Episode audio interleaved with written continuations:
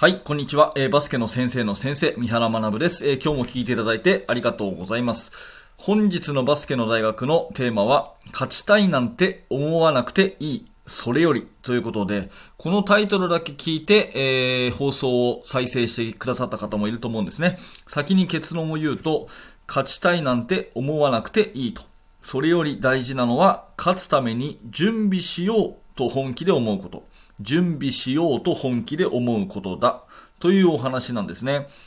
あの、この言葉は、殿堂入りコーチ、ボブ・ナイトさんの名言でありまして、きっとこの名言をね、聞いたことあるっていう方もいらっしゃるかもしれません。勝ちたいなんて思わなくていいと。そんなものは誰でも思うんだと。それより大事なのは、勝つために準備しようっていう準備っていうことを本気で思うことが必要だし、準備しようって思う人って驚くほど少ないぞっていうことをボブナイトさんは言っておられます。で、本当にその通りだなというふうに思うんですけど、なぜ今日この話をしたかっていうと、この名言をね、残された殿堂入りコーチ、ボブナイトさんが、えー、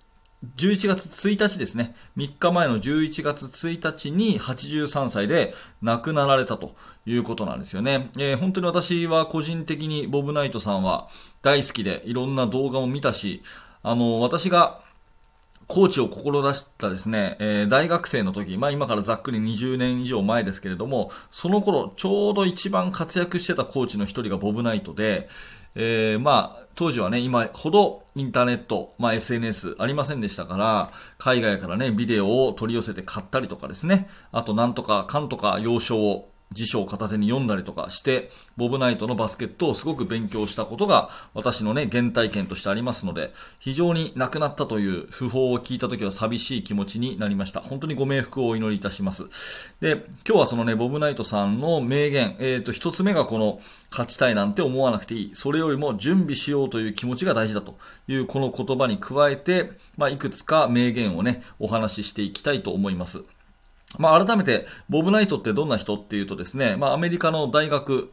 えー、バスケットボール界の超名門校のですね、えー、インディアナ大だとか、あとテキサス工科大、えー、で、最初はアーミー、えー、と、ウエストポイントですね、えー、陸軍士官学校の方で、えー、まあ、歴代監督を務められて、えー、いる名将であります。で、NCAA トーナメントの、まあ、全米制覇3回、それで、有名なのは、1984年のロサンゼルスオリンピックの金メダルコーチですね。えー、金メダルを獲得したヘッドコーチということで、まあ当時の選手にはマイケル・ジョーダンがいて、で、マイケル・ジョーダンをちゃんとこうコントロールしてね、えー、しっかりとチームを勝利に導いた名監督ということでも有名であります。まあその、ボブナイトコーチは選手をいっぱい育てたんですけれども、まあ、指導者になっている人も多くて、一番有名な教え子は、あの、元デューク大学のね、えー、マイク・シャセフスキー、コーチ K なんかが、まあ、ボブナイトの直属の教え子ということになります。で、コーチナイトは最も、えー、怖い監督ですよね。えー、試合中に、あの、審判に向かって椅子を投げたっていう事件もあります。椅子投げ事件もありますが、最も怖い監督というふうに言われていると同時に、最も選手を育てる監督としても有名でした。あの、基本的な技術ね、えー、ピボット、ターン、それからシュートフォーム、ね、えディフェンスの姿勢、そういったものが徹底的に教え込まれているということで有名で、え、まあ、NBA の監督がどの大学から選手が欲しいかって言われたら、間違いなくインディアナから欲しいと。ね、そこぐらい、インディアナほど、こう、基本が徹底したチームはないっていうぐらいに、まあ、ボブナイトの育てる選手っていうのは素晴らしかったというふうに言われています。えー、戦術面ではですね、まあ、今では当たり前になってますけれども、オフボール、ボールを持ってない人が、スクリーンを掛け合うモーションオフェンスっていうね、プレー。これ当時はなかったんですよね。昔はこう立ったままポジションを取るっていうことが普通だったのを、オフボール同士がスクリーンを絶えず掛け合ってですね、全員が動く、ね、バスケット。えこういったものを作ったのがボブナイトですし、マンツーマンディフェンスもですね、古くのマンツーマンディフェンスは、えそれこそ対人のディフェンスで一回抜かれたらですね、え基本的には終わりというものだったんですけど、抜かれたらゾーンディフェンスのようにヘルプ、ローテーション、カバー、こういったものを駆使してですね、えー、全員でボールを守る。まるでコート上に6人いるかのようなマンツーマンディフェンスっていうのをやったのはボブナイトが最初ということです。なので、えー、まあ、指導者のあなたでもね、えー、試合中にえー、もっと動けとか、動かせとかですね、えー、止まるなとか言ったことあると思います。それから、えー、ディフェンスでもですね、え声出せとかですね、ヘルプ行けとかですね、言ったことあると思います。あれの辺の基礎を40年ぐらい前に作ったのがボブナイトというふうに考えると、いかにすごいコーチだったかってことがわかると思います。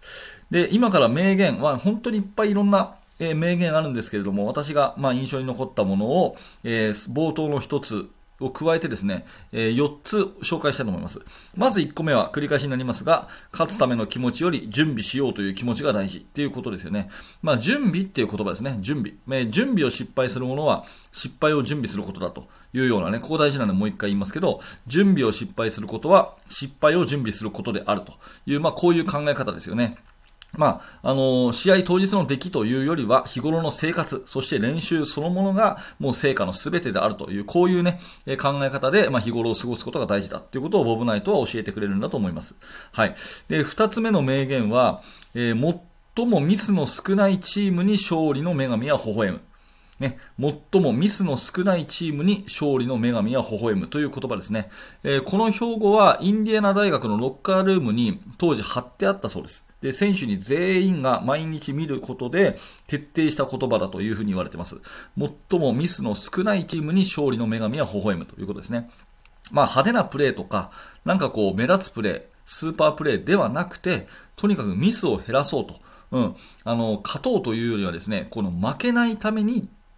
プレーするっていう、こういう感覚ですよね。とにかくミスを減らすっていうことが、えー、現れたボブ・ナイトさんの信念が詰まった一言かなと思います。最もミスの少ないチームに勝利の女神は微笑むということですよね。はい。で、名言あと2つ。えー、もう1個はですね、シュートフェイクについてですね。シュートフェイクは最も効果的で、かつ、最も忘れ去られている技術だと。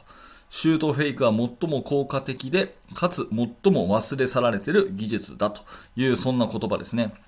あの、シュートを打つ前に、一回フェイクして、相手ディフェンスを飛ばせてですね、そこからファールをもらったりとか、そこからね、ドリブルで抜いたりとか、こういうことがものすごく有効なんだけど、ほとんどの選手はそれを忘れてると、うん、いうことで、もっともっとシュートフェイクをしろと。うん、いうことを、まあ、ボブナイトは繰り返し指導されていたということですね。まあ、今 YouTube とかあるので、インディアナ大学の当時の練習の様子とかアップされてると思うんですが、その動画を見るとですね、全体練習の前に必ずですね、個人練習をいっぱい行っているんですね。で、コーチが一人ずつついて、いろいろなことをこう、ね、アシスタントコーチとかマネージャーがサポートして、個人練習やってるんですけど、かなりのシュートフェイク、ポンプフェイクからワンドリブルしてシュートとか、えシュートフェイクして、えドライブしてレイアップとかですね、こういうシュートフェイクを習慣化する練習をかなり行っているということがよくわかります。シュートフェイクね、どうでしょうか？あなたのチームの選手は結構使ってますかね？意外と使わずに、まともにシュート行ってブロックショットされるとか、こういうことが多いんだと思うんですが、まあこれはナイトコーチに言わせると、もう絶対ダメだと。ね、シュートフェイクっていうのをもっともっと使えということを名言として残されています。えー、最後もう一個私のお気に入りはですね、これですね。接戦で大事なのはゴールにドライブすることということですね。接戦の時大事なのはゴールにドライブしていくことだと。ジャンプシュートに逃げるなんて絶対にダメだっていう、この、このことですね。もう、試合では、もうインサイドを制することが勝負を制するんだと。うん、外から打つなんていうのはもう逃げであるというようなね。えー、まあ実際インディアナの試合見ると、外からももちろんシュート打つんですけれども、まずはインサイドと。うん、ポストアップをしつこくしたりとか、あとドリブルでね、え、ドライブしたりとかっていう、そのフィジカルに、えー、負けないっていうところはインディアナのゲームでかなりあります。なので、やっぱ接戦になったらですね、安易に、えー、怖がってあヒュッと打っちゃうんじゃなくて、とにかくしつこくインサイド行けと。うん、リングに対してドライブしていけ、そしてファールをもらえというようなことは繰り返し言っておられたようで、まあ、この言葉はすごく本当になんていうか本質だなと思うんですよね。私のバスケット観にも大きく大きく、まあ、影響を与えた一言ということになります。えー、ちょっとチャプター区切りますので、お手元そのままでお願いいたします。えっ、ー、と、 Voicy の方はね、チャプターを区切っておりますので、引き続きお聞きください。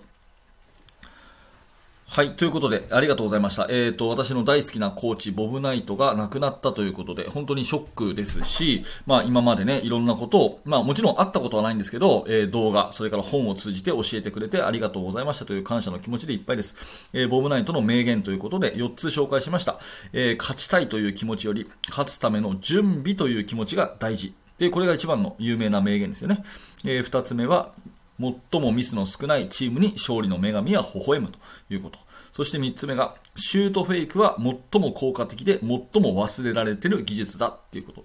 えそして4つ目が、接戦で大事なのはゴールにドライブしろと。ね、ジャンプシュートに逃げるなんて絶対にダメだっていうね、えー、この勝ちへの信念みたいなものが詰まった4つの言葉紹介させていただきました。えー、ボブナイトの名言まだまだあります。多分ネットで検索するといっぱい出てるんじゃないかなというふうに思いますので、まあ、私もなんかブログでまとめてもいいかもしれないですね。えー、ということでですね、えー、私の大好きなコーチボブナイトのご冥福をお祈りし、この放送とさせていただきます。はい。ということで、ありがとうございました。えー、このチャンネルではいつもこういった感じでですね、まあ今日は、あの、こういった感じでと言いながらちょっと特別な感じしますが、あの、うん、バスケットボールの話、コーチングの話、子育ての話、えー、教育に関する人に役立つ話をしております、えー、もしよかったらチャンネルのフォローしておいてください。チャンネルフォローしておいてもらうと、あの放送どこだっけなとかね、あのチャンネルって誰が喋ってんだっけなっていうのがなくなるので、えー、聞きやすくなりますので、え1秒でできますので、ぜひチャンネルのフォローボタンを押しておいてください。それから、グッドのボタンを押して応援してくださると嬉しいです。グッドのボタンね、押してくださると、えーこの放送がいろんな方にね、えー、拡散されやすくなるので、えー、ぜひ応援のつもりで、三原を支えていただくつもりで、えー、グッドのボタンも応援し、えー、押しておいて応援してくださると嬉しいです。よろしくお願いします。えー、そしてですね、 Voicy の方ではコメントを読み上げるということをやってます。昨日も3つほどコメントいただいてありがたいですね。えー、読み上げていきます。まずはトラジさんですね。はい、えーと、三原さんお疲れ様です。リアクションとても嬉しいです。早速今日意識してバスケの先生やってみたいと思います。先生の先生ありがとうございます。ということでね、えー、トライさんのコメントをヒントに放送した回への、えー、コメント、こちらこそいつもありがとうございます。えー、続いてマーシーさん。コメントをもとにアドバイスしていただきありがとうございます。子供が思わず声を出す練習、とても楽しそうで、楽しくできそうですね。最後のシュートが入ってもオフェンスが取っていいというルール、楽しく練習できそうです。えー、声を出させるのではなく、声を出したくさせるのも大人の役割ですね。たくさんの学びありがとうございましたということで、こちらこそありがとうございます。そうですね。えー、やっぱり仕組み、仕掛けを作っていくっていうのは大事かなと思いますので、いろいろやってみてください。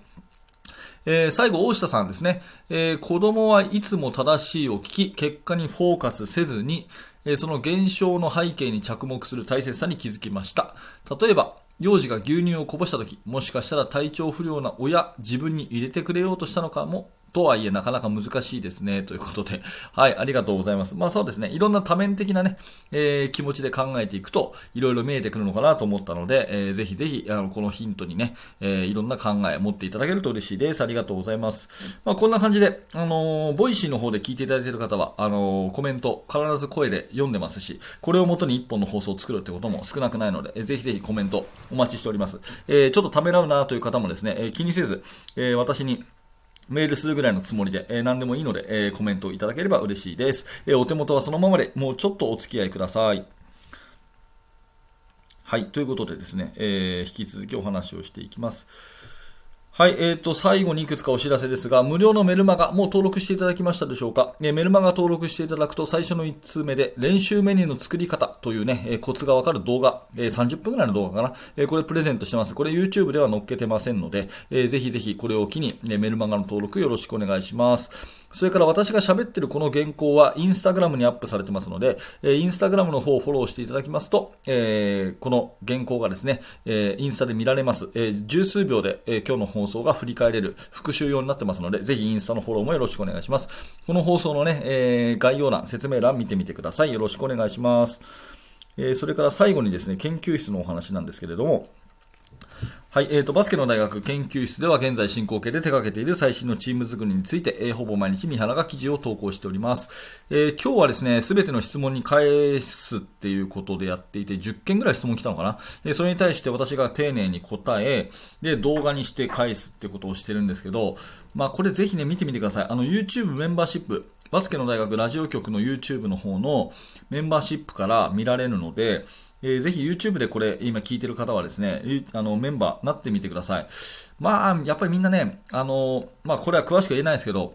あれですね、人間関係でやっぱ悩んでますよね。で、私なりに、うん、こうかな、ああかなっていうのを真剣に答えてますので、えー、多分あなたの悩みと共通するところもあるし、またメンバーシップ入った方はね、そのメンバーシップの中で質問していただくと、えー、必ずそれ、えー、丁寧に答えますので、えー、ぜひぜひ YouTube メンバーシップの方でも、え聞けますので、えバスケの大学研究室一度覗いてみてください。はい、ということで、え今日もありがとうございました。三原学でした。それではまた。